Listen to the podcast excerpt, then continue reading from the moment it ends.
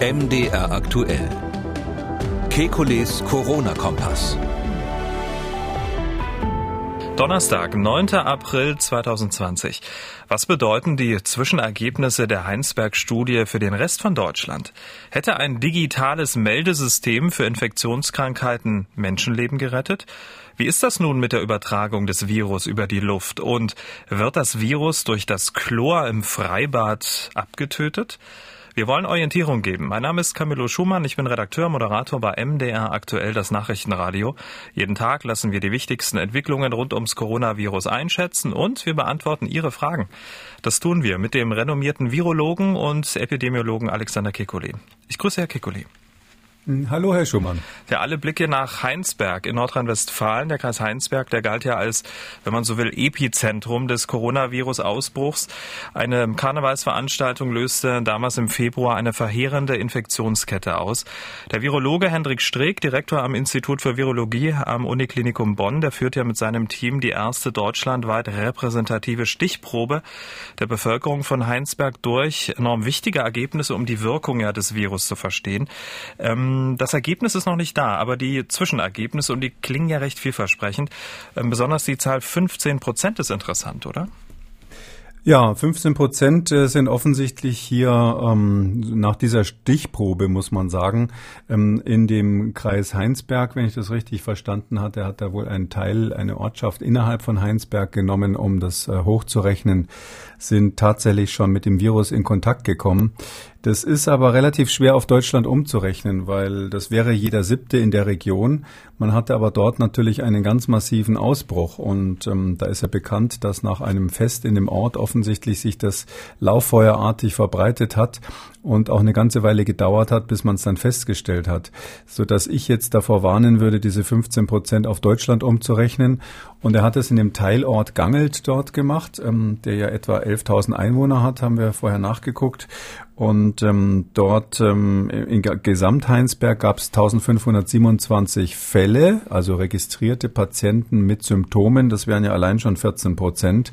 Daher muss man überlegen, bezieht sich das auf Gangelt, bezieht sich das auf Heinsberg und sind dort die ähm, möglicherweise schon vorher registrierten Fälle in dieser Schätzung mit drinnen gewesen. Dann wäre 15 Prozent eigentlich gar nicht so viel.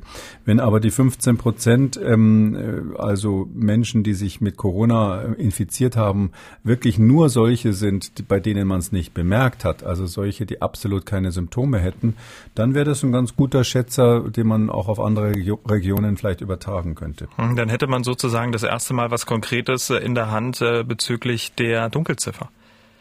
Ja, eben wie gesagt, ich warne davor, dieses Virus breitet sich einfach so völlig irregulär aus. Sowohl zeitlich als auch räumlich ist es so, dass wir keine gleichmäßige Verteilung haben. Und in der äh, statistischen Epidemiologie, darum geht's ja hier, haben wir eigentlich immer Stichproben und diese Stichproben müssen wir dann ähm, auf die Grundgesamtheit sozusagen beziehen und die Stichprobe muss dann repräsentativ für die Grundgesamtheit sein.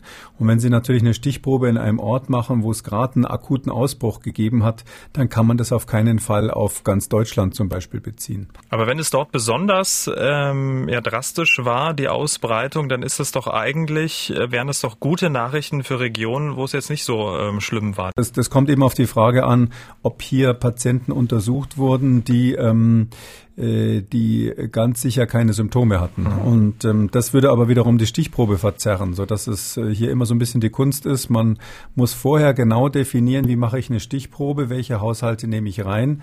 Äh, gehe ich da einfach blind sozusagen vor, dann habe ich eine, die Be Stichprobe gut bezogen auf die Bevölkerung. Oder gehe ich so vor, dass ich äh, bestimmte ähm, Kriterien ein, einfließen lasse, zum Beispiel das Alter oder auch die Frage, ähm, ob jemand Symptome gehabt hat in den letzten Wochen. Ähm, ich, ähm, es ist jetzt so, dass aus der aktuellen Pressemitteilung, das ist ja erst ein paar Stunden alt, jetzt nicht hervorgeht, wie diese Stichprobe genau definiert wurde. Hm.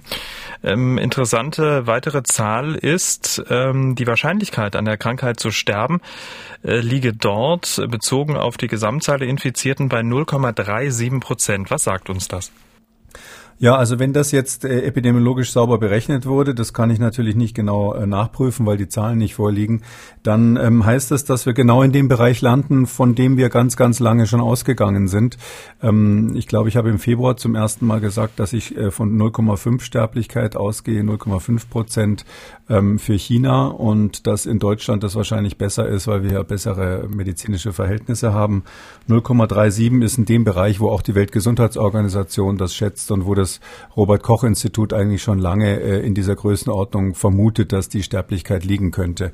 Ähm, ich würde eigentlich hoffen, dass sie noch niedriger ist, weil ähm, das eine ist ja immer, man muss unterscheiden zwischen der Sterblichkeit bezogen auf die Infektionen und das andere ist die Sterblichkeit bezogen auf die wirklichen Fälle. Und ähm, wir haben ja eigentlich immer so die Vermutung, dass in der Größenordnung von jeder vierte Infizierte überhaupt nur registriert wird, also dass die Dunkelziffer relativ hoch ist. Und ähm, wenn man die 15 Prozent aus Heinsberg jetzt beziehen würde auf Menschen, die keine Symptome ha hatten, dann hieße das ja, dass wir so ungefähr bei 1 zu 7 sind, also dass die Dunkelziffer doch relativ groß wäre. Ähm, und ähm, da würde ich jetzt sagen, äh, wenn dann 0,37 Prozent der Infizierten sterben, wäre das noch eine relativ hohe Zahl, weil sie müssten ja dann davon ausgehen, dass der Wert etwa drei bis viermal so hoch ist für diejenigen, die Symptome zeigen. Ähm, so eine hohe Sterblichkeit würde ich jetzt eigentlich nicht erwarten. Hm. Also bezogen auf die Fälle wäre es dann wieder eine gute Zahl. Bezogen auf die Fälle wäre es eine gute Zahl, aber ähm, da hat äh, der Kollege Streeck ja ganz klar gesagt, er bezieht es auf die Infizierten. Also das es geht relativ klar aus dieser Pressemitteilung hervor. Es ist bezogen auf die Infizierten 0,37 Prozent. Und das wäre eben relativ hoch, weil wir immer gehofft haben, dass eben diese 0,5 oder 0,3 Prozent bezogen auf die Fälle, dass das eine Zahl ist, die noch kleiner wird, wenn man es auf die Infizierten bezieht. Gut, jetzt kann das ja nur ein Fingerzeig sein. Parallel läuft ja auch äh, in München eine ähnliche repräsentative ähm, Studie und ähm, da wird es ja dann möglicherweise Ende April, Anfang Mai dann Ergebnisse geben und dann gibt es ja dann auch stichhaltige Aussagen äh, über die Gefährlichkeit, Dunkelziffer denn ähm, dieses Virus, richtig? Ja, ich glaube, dass die Studie in München, also ich hoffe da stärker auf die Ergebnisse als in Heinsberg, weil wir in Heinsberg eben so eine Sondersituation durch diesen Ausbruch hatten. Und ähm, wenn Sie sozusagen genau dahin schauen, wo der Ausbruch stattgefunden hat, dann kriegen Sie möglicherweise eben etwas, was man nicht auf ganz Deutschland beziehen kann.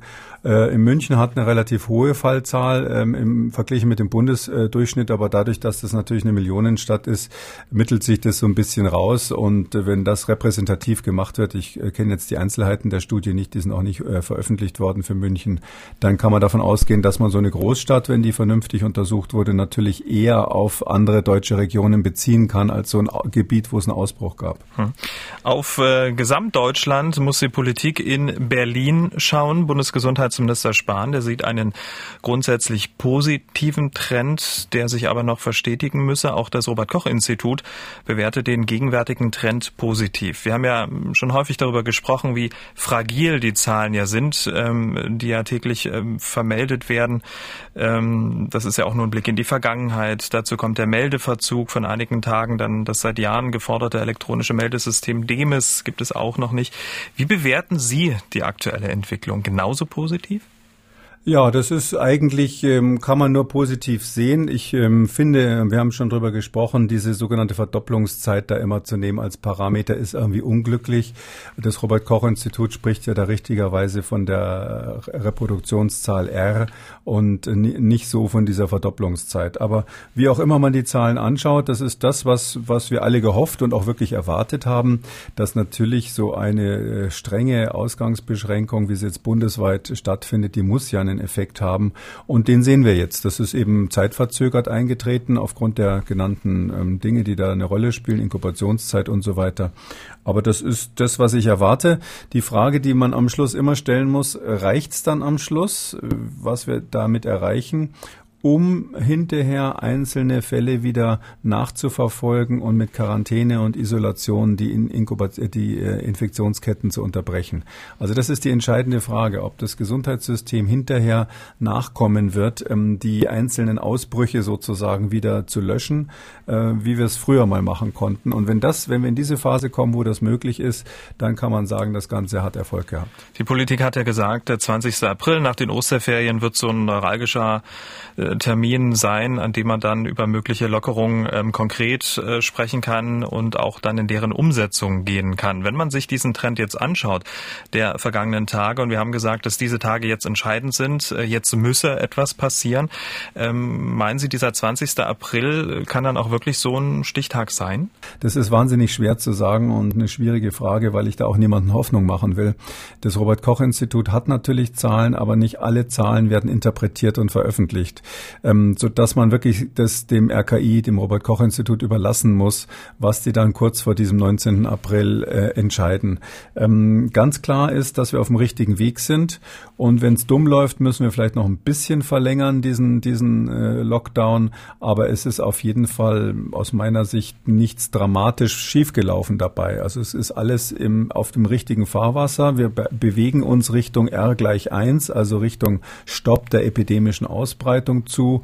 Und ähm, wann man dann genau sagt, jetzt ist Schluss, das würde ich ganz gerne dann der Bundesregierung überlassen, bevor da alle durcheinander reden. Ich habe jetzt keine Entscheidung von Ihnen erwartet. ja, ähm, auch keine Empfehlung, da muss ich einfach, muss man einfach vorsichtig sein, weil das wäre so eine Daumenpeilung. Ja, aber es ist schon mal gut, dass wir auf dem richtigen Gleis fahren. Ja. Ähm, ich habe es ja schon eingangs gesagt, die Zahlen sind immer ein Blick in die Vergangenheit. Es gibt diesen Meldeverzug und reden wir noch mal ein bisschen vertiefend über DEMIS, äh, das deutsche elektronische Melde- und Informationssystem für den Infektionsschutz. Projektbeginn war vor vier Jahren. Fertig soll es Ende dieses Jahres sein. Über eine schnellere Übertragung der Daten wurde ja aber schon viele Jahre davor diskutiert, oder? Ja, das ist aus meiner Sicht, ich beobachte das ja schon etwas länger, tatsächlich ein ganz trauriges Kapitel für ein Land wie Deutschland. Ähm, und zwar ist es tatsächlich so, also die, die erste Riesendiskussion in der Öffentlichkeit dazu gab es 2009 wirklich 2009, schon Weilchen her, als wir hier die sogenannte Schweinegrippe hatten, die dann Mexiko-Grippe oder Pandemie 2009 hieß.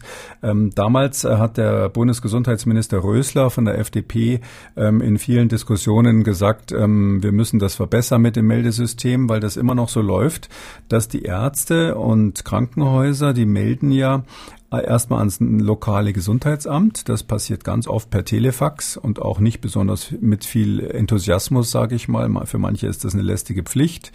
Von dort wird es dann gesammelt und üblicherweise noch an Landesstellen weitergegeben und die Landesstellen sammeln das auch nochmal, bis sie dann genug zusammen haben und geben es ans Robert Koch Institut. Und äh, das war schon damals ein Riesendrama, dass man also wirklich ähm, sich die Haare gerauft hat, warum das so lange dauert und hat geschimpft auf die föderalen Strukturen und auf die schlechte elektronische Anbindung in Deutschland. Ähm, äh, war eine wichtige Diskussion eigentlich in den ganzen letzten Jahren äh, zum Stichwort Digitalisierung. Und dass das so lange gedauert hat, dass wir jetzt, wo wir wirklich die nächste Pandemie haben, diesmal mit einem Coronavirus, im Jahr 2020 immer noch nicht dieses elektronische System haben, was damals von Politikern vollmundig angekündigt wurde und in Beschlüssen der Bundesgesundheitsministerkonferenz rauf und runter immer wieder beschlossen wurde, das müssen wir haben. Das ist natürlich ein Trauerspiel. Also in gewisser Weise kann man sagen, diese, diese Pandemie hat auch was Demaskierendes. Achtung Wortspiel, ähm, dass man eben hier in der Situation ist, dass man sieht, welche Schwächen eigentlich unser System vorher schon hatte, die nie so gedrückt haben.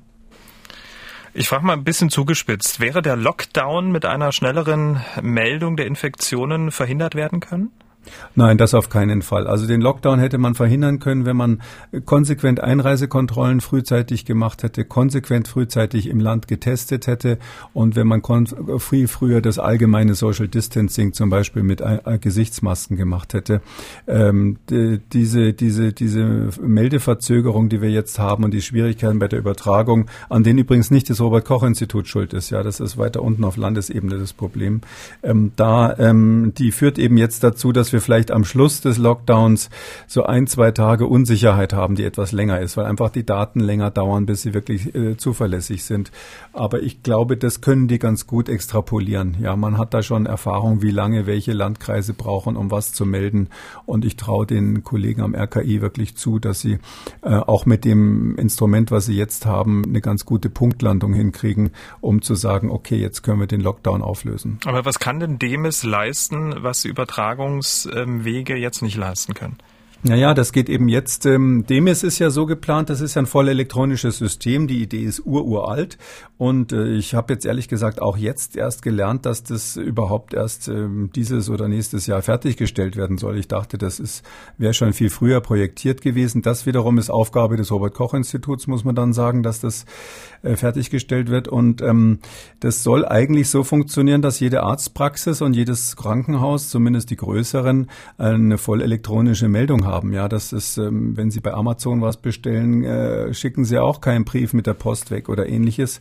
Wir leben ja im 21. Jahrhundert und äh, jedes Arzt, jede Arztpraxis, jedes Krankenhaus hat natürlich eine EDV und ähm, dass die das nicht irgendwie elektronisch über eine Website oder so ähnlich hochladen können, das ist nicht nachzuvollziehen. Das soll aber Demis leisten, dass quasi das dann äh, quasi in, in Echtzeit beim Robert Koch Institut landet.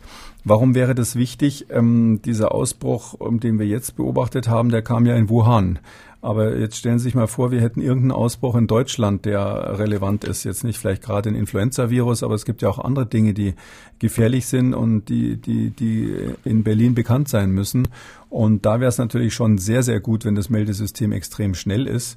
Und auch bei dem, was das Robert Koch Institut jetzt will, dass zum Beispiel über so eine App und so ein Fitnessarmband und so äh, man etwas feinkörniger rauskriegt, ähm, welche Menschen im Land Infektionskrankheiten, also Atemwegserkrankungen haben. Ähm, auch sowas könnte man dann natürlich über ein elektronisches Meldesystem äh, genauso gut machen. Und ähm, das wäre eben dann schön, wenn das sehr, sehr schnell funktionieren würde, dass man sieht, wenn irgendwo eine Krankheit aufflammt. Hm, Sie haben gesagt, ein bis zwei Tage dauert äh, die Datenvermittlung nicht länger? Na, zum Teil sogar noch länger. Also ein bis zwei Tage ist so äh, das, was der, der Weg mit dem Fax äh, braucht, weil die Faxe dann eben ähm, eingetragen werden müssen in irgendwelche Datenbanken. Also so wie ich das höre, ähm, ist es so, dass es einzelne Meldungen gibt, die noch viele Tage zu spät kommen, weil einfach dann die Praxis zu spät gemeldet hat und bis das dann irgendwie über das Gesundheitsamt hochgeht. Da müsste man mal beim RKI nachfragen, aber ich kann mir vorstellen, eine Woche kommt da durchaus auch mal vor. Also der Lockdown ähm hätte mit dem es jetzt nicht verhindert werden können. Ähm, aber nochmal ein bisschen zugespitzt gefragt, hätte man dann Leben retten können? Je eher man die Information hat, desto schneller kann man Maßnahmen ergreifen? Das würde ich jetzt nicht so unmittelbar sagen. Natürlich, man kann immer Leben retten, wenn man alles besser macht. Am Schluss wird's da, äh, könnte man statistisch nachweisen, dass äh, könnte man sowas immer in, in Menschenleben umrechnen. Aber ich glaube, das ist nicht einer der kritischen Pfade bei uns zur Lebensrettung im Moment. Und Sie würden sich, ähm, um da mal einen Strich drunter zu ziehen, jetzt dafür aussprechen, dass man das dann schnellstmöglich einführt. Wie gesagt, 31.12.2020 äh, ist Projektende, dann mit der Hoffnung verbunden, dass es zum 1.1. startet, oder? Ja, mindestens. Also andererseits ist so, diese, diese Pandemien kommen ja nicht so oft. Also bis zur nächsten Pandemie sollten wir es dann bitte wirklich fertig haben. Wir reden jetzt über Masken. Ich sehe immer häufiger Menschen mit Handschuhen, aber nicht mit einer Maske. In dieser Woche sollen ja rund 40 Millionen Masken aus dem Ausland hier bei uns in Deutschland eintreffen. Millionen Masken werden auch gerade in Heimarbeit hergestellt. Unsere Hörerin Frau Imke zum Beispiel hört uns immer bei Maskennähen. Ein Bild ihrer Maske haben wir übrigens auch getwittert. Schön und gut, Herr Kekulé, aber ich sehe eben nur selten Menschen, die auch freiwillig eine Maske tragen. Wenn es keine Maskenpflicht gibt, wie in Jena zum Beispiel, dann wird es schwierig, oder? Ja, man muss da zuerst nochmal unterscheiden zwischen diesen einfachen Masken für zu Hause, die man sich im Zweifelsfall auch selber nähen kann, diesen OP-Masken, sagen wir mal, und äh, den Masken, die man im Krankenhaus braucht. Äh, wir nennen die hier mal FFP-Masken, FFP2, FFP3-Masken. Und die Lieferung, von der da immer gesprochen wird von der Bundesregierung, das sind ja hoffentlich Krankenhausmasken. Die halten sich aber da immer so ein bisschen bedeckt. Die sagen dann, so und so viele Masken wurden geliefert. Und auf Rückfrage ähm, habe ich äh, in der Vergangenheit ganz selten die Antwort gekriegt, ob das jetzt so einfache für, den, äh, für die Straße sozusagen waren oder für den Hausgebrauch waren oder ob das solche Masken sind, ähm, die man im Krankenhaus braucht, solche Artenschutzmasken. Ähm, auch bei der Lieferung, die da in Bayern angekommen ist, mit großem Bildspektakel dokumentiert wurde, Da ähm, gab es dann hinterher die Äußerung, dass das teilweise Krankenhausmasken und teilweise einfacher Mundschutz war. Ähm, das, äh, die Krankenhausmasken sind das, was wir jetzt vorrangig brauchen, wo es wirklich auf die Lieferung aus dem Ausland oder, äh, was ich noch besser fände, auf die Produktion im Inland ankäme, dass wir wirklich das endlich mal hinkriegen, dass wir etwas machen, was hier für die Ärzte im Krankenhaus und für die Ärzte in Praxen ausreichend ist. Ähm, die, da, danach kommt der Schritt, OP-Masken sich liefern zu lassen. Die sind natürlich auch wichtig, aber die sind jetzt nicht so lebensnotwendig für das Krankenhaus im Moment. Ja, und dann gibt's die Frage, wie können wir uns alle zu Hause schützen? Da ist es, äh, wissen Sie ja, ist, äh, ist ganz dringend notwendig aus meiner Sicht, dass wir entweder Masken uns basteln oder vielleicht doch noch irgendwo hier eine einfache OP-Maske tragen. Immer dann, wenn wir die zwei Meter Abstand in geschlossenen Räumen nicht einhalten können. Ähm, da habe ich ja sogar diese Kampagne da kein Held ohne Maske mit unterstützt und kann nur noch mal dazu aufrufen, dass das extrem wichtig ist. Die Daten sind ja, ähm, äh, gab es schon immer. Wir haben bei der Influenza schon ganz lange Untersuchungen gehabt, wo man ähm, mal versucht hat herauszufinden, ob diese Masken was bringen. Und da ist es äh, immer klar gewesen, dass zumindest der Effekt besteht, dass andere geschützt werden, wenn man selber krank ist. Ähm, in der letzten Zeit haben sich aber die ähm, Untersuchungsergebnisse dann noch addiert. Da gibt es neuere Untersuchungen, die das nochmal unterstreichen. Wenn wir über Masken sprechen, ähm, sind wir sofort beim Thema Aerosole, also die Übertragung durch feinste Tröpfchenkerne, die durch die Luft fliegen und eben nicht so schnell zu Boden sinken. Das ist ein Thema, das die Menschen umtreibt. Wir bekommen wirklich unzählige E-Mails äh, dazu. Es gibt bei diesem Thema für mich zwei Ebenen. Die erste, das Phänomen als solches und die zweite Ebene, die tatsächliche Gefährlichkeit einer Ansteckung. Wollen wir mal über das Phänomen zuerst sprechen? Ja, das, das Phänomen als solches ist so, dass wir, während wir sprechen, auf jeden Fall kleine Tröpfchen fabrizieren. Äh, und zwar sind die so, dass man davon ausgeht, dass die ein gewisses Eigengewicht haben. Und man sagt dann bei diesen feinen Tröpfchen, dass die größer als fünf Mikrometer groß sind. Also fünf Mikrometer ist so wie ein Bakterium ungefähr und die sind also größer. Und die haben dann die Eigenschaft, dass sie beim Sprechen oder auch beim Husten ähm, aus, rausfliegen, aber nicht sehr weit, weil die quasi zu Boden fliegen in so einer Parabelwurfbahn quasi zu Boden landen. Da sagt man, mehr als zwei Meter geht das nicht. Das ist die sogenannte Tröpfcheninfektion, von der wir immer sprechen. Und das ist eben wohl die häufigste Infektion hier. Und dann gibt es das andere Phänomen und das ist eben das, was die aerogene Infektion ist. Das ist, muss man ein bisschen erklären, was der Unterschied ist. Bei der echten luftgetragenen oder auch aerogenen Infektion ist es so, ähm, dass die Tröpfchen ganz klein sind, winzig klein, eben kleiner als fünf Mikrometer. Und da wissen wir, dass die, wenn die ausgestoßen werden, äh, relativ schnell verdunsten. Die Feuchtigkeit da drin verdunstet ganz schnell, sodass wir dann eigentlich winzig kleine zusammengeklebte Partikel haben, die aus, nur noch aus einigen Viren bestehen. Die nennt man dann Tröpfchenkerne. Äh, und diese ganz kleinen Tröpfchen oder auch die getrockneten Tröpfchen, wenn ich mal so sagen darf, die bleiben eben, weil sie so leicht sind, in der Luft stehen. Die machen eine Wolke in der Luft. Und das Interessante ist ja jetzt sozusagen mit, mit Maske ähm, werden die dann abgefangen, vermute ich mal stark. Ja, das ist eben genau das, wo immer die Riesendiskussion ist. Also wenn jetzt das Robert-Koch-Institut zum Beispiel zu Recht äh, sagt, na, eine Maske schützt aber nicht vor aerogener Infektion oder schützt nicht vor dieser Art von Infektionen, also eine einfache OP-Maske, dann haben sie natürlich insofern recht und darauf beziehen die sich auch, wenn sie jetzt diese ganz feinen Tröpfchen, Kerne oder eben die ganz, ganz kleinen Tröpfchen, die noch nicht getrocknet sind, sehen, dann sind die so leicht, dass die, weil sie in der Luft stehen wie so ein Nebel, dass sie, wenn sie eine OP-Maske Maske im Gesicht haben, seitlich auch durch an der Maske vorbei reinkommen könnten beim Einatmen und dass sie natürlich auch ähm, kleiner sind als das, das Maschengitter von so einem normalen Tuch, so dass die also auch durch das Tuch durchfliegen können. Und das ist die Begründung, warum ähm, das Robert-Koch-Institut sagt, ähm, die Masken braucht man nicht, weil die schützen einen auch gar nicht. Und das stimmt auch. Also im Krankenhaus würde man die beim Umgang mit ähm, Coronavirus-Patienten natürlich nicht empfehlen. Hm. Ähm, andererseits ist es so, weil weil eben das vorher kleine Tröpfchen waren und weil ein großer Teil auch von diesen Mikropartikeln eben nicht trocken, sondern feucht ist, ist es so, dass das, was man durch das Vlies durchatmet, einfach dadurch, dass es äh, feucht ist, an diesem trockenen Vlies hängen bleibt, einfach am Gewebe hängen bleibt. Und da kommt es gar nicht so sehr auf die Maschengröße an, sondern einfach darauf, dass das eine feucht und das andere trocken ist. Das sind so Oberflächeneffekte. Und ähm, das wird dann quasi absorbiert und aufgesaugt von der Maske. Und deshalb schützt die Maske auf jeden Fall beim Ausatmen und sie schützt eben auch denjenigen, äh, der sie aufhat, bis zum gewissen Grad, ich würde mal sagen 20 Prozent oder so, ähm, davor, dass er infiziert wird. Hm. Aber die Frage nach der tatsächlichen Gefährlichkeit einer Ansteckung, also reicht ähm, oder reichen diese Tröpfchenkerne für eine Infektion? Also sind da genügend Viren vorhanden? Ja, da sieht es eben so aus, das kommt eben genau darauf an, wie hoch die Dosis ist. Wir kennen, wir haben da Untersuchungen ganz viele gemacht bei der, bei der Schweinegrippe 2009 mit Influenza-Viren. Bei SARS-1 gab es leider nicht so viele Infektion, äh, Untersuchungen. Das war die, die erste Coronavirus-Ausbruch, der erste schlimme.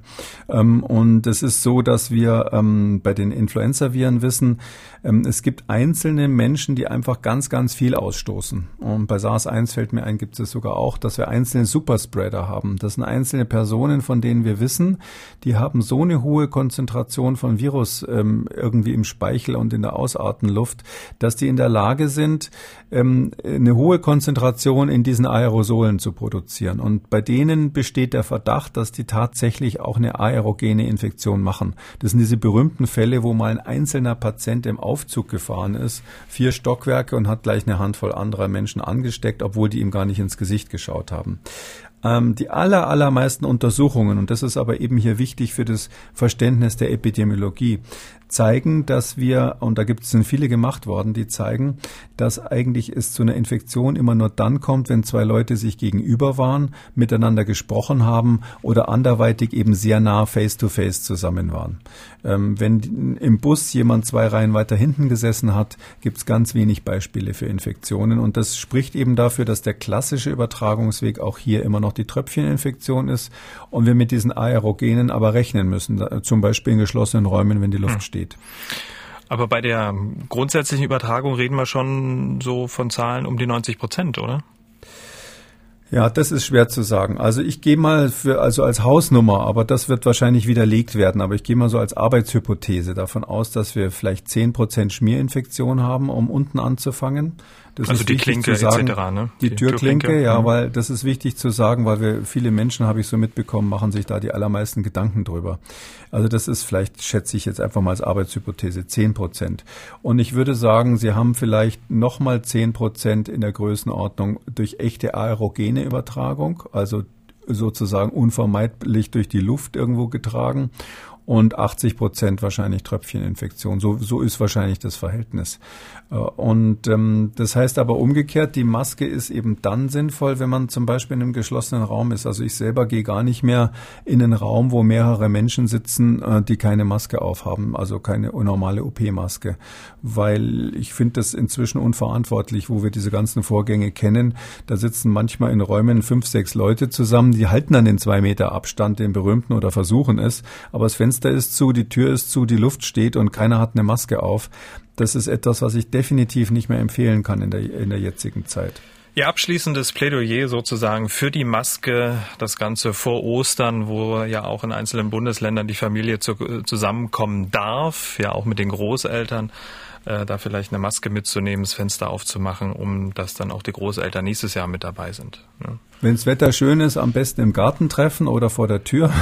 Und wenn das nicht oder auf dem Balkon. Und wenn das nicht möglich ist, Fenster auf, genau richtig. Und auf jeden Fall, so, wenn man drinnen im geschlossenen Raum ist und gerade nicht das Osterei verspeist, sollte man eine Maske aufhaben. Sehr schön. Haben wir das äh, auch nochmal ähm, abschließend oder vollumfänglich äh, besprochen? Herr Gekeli, nochmal ganz anderes Thema vor den Hörerfragen. Viele Menschen äh, treibt ja um, dass ähm, die Schulen geschlossen sind und dann ja auch möglicherweise nach dem Lockdown Lockdown vielleicht als erstes wieder geöffnet werden. Ähm, aber wenn die wieder öffnen sollten, besteht neben einer möglichen Ansteckung nicht auch eine andere Gefahr? Die Schulen, die waren ja seit Wochen geschlossen. Das heißt ja auch, dass kein Wasser verbraucht wurde und dass das Wasser in den Rohren steht und vielleicht Orte für Keime sind. Also besteht die Möglichkeit, dass sich in den Wasserleitungen der Schulen zum Beispiel Legionellen bilden, die da eine Gefahr für die Gesundheit von Schülern und Personal werden könnten? Ähm, grundsätzlich ja. Also Legionellen sind hauptsächlich dann gefährlich, wenn man duscht, also wenn die sozusagen verteilt werden und dann inhaliert werden. Ähm, äh, das heißt, der Klassiker ist die Dusche im Hotel, wenn das Hotelzimmer lange nicht benutzt wurde und die, die Vorlauftemperatur von dem Wasser dort nicht äh, hoch genug war. Da gibt es gewisse Minimaltemperaturen, über denen muss der Vorlauf sein, damit es keine Legionellen gibt. Und in Hotels machen das dann die Hotelbesitzer so, wenn sie wissen, ein, oder die Hotelbetreiber so, wenn sie wissen, dass ein ähm, Zimmer sehr lange nicht benutzt wurde, dann schicken die vorher jemanden rein, der das Wasser aufdreht für fünf Minuten in der Dusche und überall, damit die Leitung durchgespült wird. Äh, so ähnlich kann ich mir vorstellen, dass das die Hausmeister in den Schulen auch machen, wenn die Schulferien zu Ende sind. Ich weiß es aber ehrlich gesagt nicht. Das wäre meine grundsätzliche Empfehlung. Ist ja sowieso ganz nett, nach längerem Stillstand mal zu gucken, ob die Hähne alle noch gehen und einfach die Wasserhähne aufzudrehen, eine Weile laufen zu lassen. Dann haben sie eigentlich kein Legionellenproblem. Damit sind wir bei den Hörerfragen. Fragen. Herr Rose hat eine sehr interessante Frage. Kann es nicht sein, dass eine Maske, die von einem Infizierten mit mildem bzw. unbemerktem Verlauf getragen wird, äh, ihn zu jemandem mit schwerem oder gar lebensgefährlichen Verlauf machen kann? Will der Infizierte sich durch Husten von den Viren befreien, so wirkt die Maske ja quasi als Widerstand. Es kommt zum Stau und er atmet die Viren, die er eigentlich loswerden will, wieder ein. Das ist eine interessante Theorie. Ja, ähm, das wäre dann, wenn die Viren quasi an der Maske hängen bleiben und man sie wieder inhaliert. Ähm, es ist aber so, dass man so ein, so ein Flüssigkeitspartikel, der erstmal an einer trockenen Oberfläche adsorbiert ist, den kriegt man kaum wieder weg. Also das wäre so ungefähr der Versuch, aus drei Zentimeter Abstand die Feuchtigkeit aus einem nassen Putzlumpen abzusaugen da, das kriegen sie nicht hin. Ja, da brauchen selbst mit dem Kercher oder so kriegen sie das nicht hin, das abzusaugen. Ähm, das heißt, also das klebt einfach doch schon ziemlich stabil dran äh, durch so durch so ober physikalische Oberflächenkräfte. Und ähm, das die Theorie ist ist interessant, aber das passiert hier nicht. Na, außerdem muss man sich vorstellen, das ist eigentlich so eine Art Einbahnstraße für Viren, weil der produziert, der Kranke produziert dermaßen viele Viren, ähm, dass die Aus, Ausschleusung der Viren wirklich die Hauptstraße ist. Und ob da jetzt noch ein paar in, in der Gegenrichtung beim Einatmen kommen, das würde den Braten auch nicht mehr fett machen. Frau Hausler hat uns geschrieben, als Mutter eines kleinen Kindes treibt es mir die Schweißperlen ins Gesicht, wenn ich an den Hochsommer denke. Wir dann wahrscheinlich in unserer warmen Wohnung sitzen und die Freibäder wegen Corona geschlossen bleiben müssen. Nicht jeder hat ein Haus mit Garten oder Pool. Mit einem Kind ist dies eine extreme Belastung, zumal, zumal auch die Spielplätze geschlossen sind. Ähm, Frage, wie wahrscheinlich ist die Infektion in einem Freibad und wie wahrscheinlich ist es, äh, dass die Bäder nicht öffnen? Also werden die Viren durch das Chlor abgetötet? Ähm, Im Prinzip würde Chlor auch Viren abtöten nach einer Weile, nicht so gut wie Bakterien, aber das funktioniert auch. Aber man muss sagen, in so einem Schwimmbad halten sich diese Coronaviren tatsächlich nicht besonders lange. Ähm, das ist keine typische Übertragungsquelle. Ich würde jetzt nicht davon ausgehen, dass es ähm, gefährliche Ausbrüche im Schwimmbad geben würde, weil da jemand mit im Wasser war, der Coronavirus ausgeschieden hat. Ähm, die Überlegung, die Bäder zu schließen, so wie ich das verstanden habe, ist mehr eine organisatorische, bei diesen ganzen Dingen muss ja die Polizei auch ein bisschen mitreden und ähm, weil man die Maßnahmen ja auch irgendwie durchsetzen muss.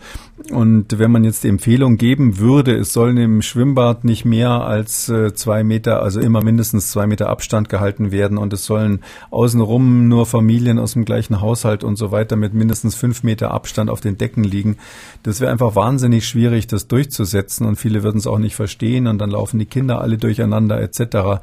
Und ich glaube, glaube, dass es diese Bilder waren, die ähm, die Leute vor Augen hatten, als sie dann beschlossen haben, wir verbieten das insgesamt. Nicht so sehr ein infektiologisches Szenario. Eigentlich könnte man mit total vernünftigen Menschen, könnte man selbstverständlich ein Freibad wieder aufmachen. Also können wir so ein bisschen die Hoffnung nähren, dass im Sommer, im Hochsommer die Freibäder wieder offen sind und dass äh, die Menschen dort wieder hingehen können und sich auch nicht anstecken werden, möglicherweise. Ja, also ich äh, werde auch manchmal natürlich von Politikern gefragt mhm. und da ist meine Antwort zu dem Thema immer folgende. Wir trainieren ja auch gerade alle.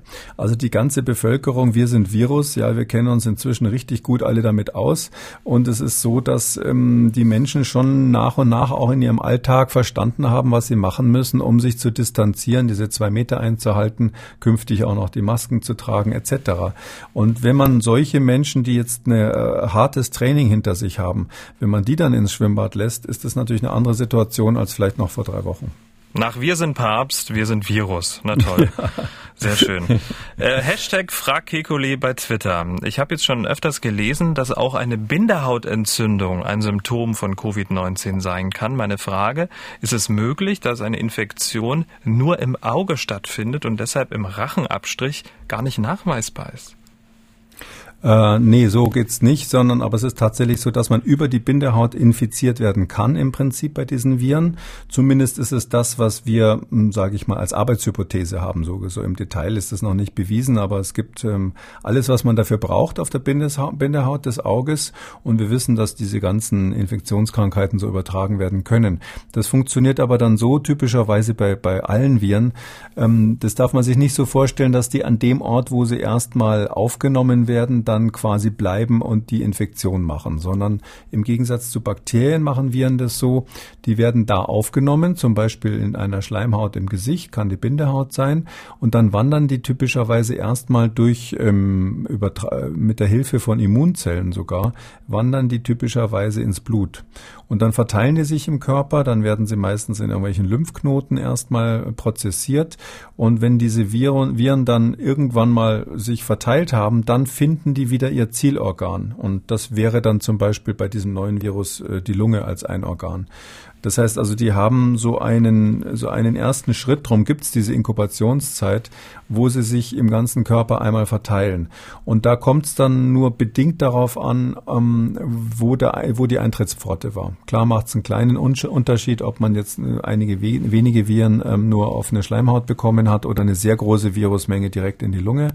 Aber es ist so, dass man im Prinzip an jeder Stelle infiziert werden kann. Man könnte so ein Virus rein theoretisch auch durch eine Blutübertragung bekommen und hätte dann trotzdem im Ergebnis hinterher eine Lungenentzündung. Mhm. So, Herr Kikuli, wir sind am Ende und da möchte ich diese Dame kurz zu Wort kommen lassen. Wir hatten ja in Ausgabe 20 gefragt, wann und wie die Menschen unseren Podcast hören. Viele haben sich gemeldet, wie eben diese Dame aus Bottrop. Und zwar meistens höre ich den am Morgen, am Morgen vor meinem Spätdienst, wenn ich putze, so richtig mit Ohrstöpsel in den Ohren weil bei dem Thema lässt es sich einfach super putzen. Oder aber am Abend quasi als gute Nachtlektüre. Ich schlafe dabei zwar ab und an mal ein, aber das kann ich ja dann, wenn ich den Frühdienst habe und meinen ersten Kaffee trinke, sehr, sehr gut nachholen. Herr Kikule, und damit das Putzen und das Einschlafen noch besser klappt, wie immer am Ende eine positive Nachricht von Ihnen, damit unsere Hörer auch mit einem guten Gefühl entlassen werden in die Ostertage. Haben Sie was für uns? Na, Ostern ist ja das Fest, ähm, der, der, Sieg, der Sieg des Lebens über den Tod bekanntlich. Darum finde ich, ist das ein besonders schönes Fest in dem Zusammenhang. Und ich habe mir gedacht, da, bevor ich dann selber irgendeinen Unsinn zu Ostern las, äh, sage, lasse ich auch mal eine Dame zu Wort kommen. Am tollsten ist am Corona, dass ich mit meinem Bruder spielen darf. Ah, da gehe ich jetzt davon aus, dass diese Dame äh, ihre Tochter ist? Ja, das ist meine fünfjährige Tochter und ich habe sie gefragt, äh, was eigentlich gut an Coronavirus ist. Dass sie jetzt mit ihrem Bruder spielen kann. Das ja, sind, dass sie dauernd mit ihrem Bruder spielen darf. Das, sind, das ist doch eine positive Nachricht zum Schluss. Vielen Dank. Am Samstag gibt's ein Kikolis Corona-Kompass-Spezial nur mit Fragen unserer Hörer. Regulär hören wir uns äh, dann nach Ostern am Dienstag wieder. Herr Kikoli, frohes Ostern, bleiben Sie gesund und Ihre Tochter, Ihre gesamte Familie. Sehr gerne wünsche ich Ihnen auch, Herr Schumann. Ihre Frage war nicht dabei, denn empfehle ich Ihnen unseren ausführlichen Fragen- und Antwortenartikel zur Corona-Krise auf mdraktuell.de oder rufen Sie uns an 0800 322 00 0800 322 00. MDR aktuell. Kekules Corona-Kompass.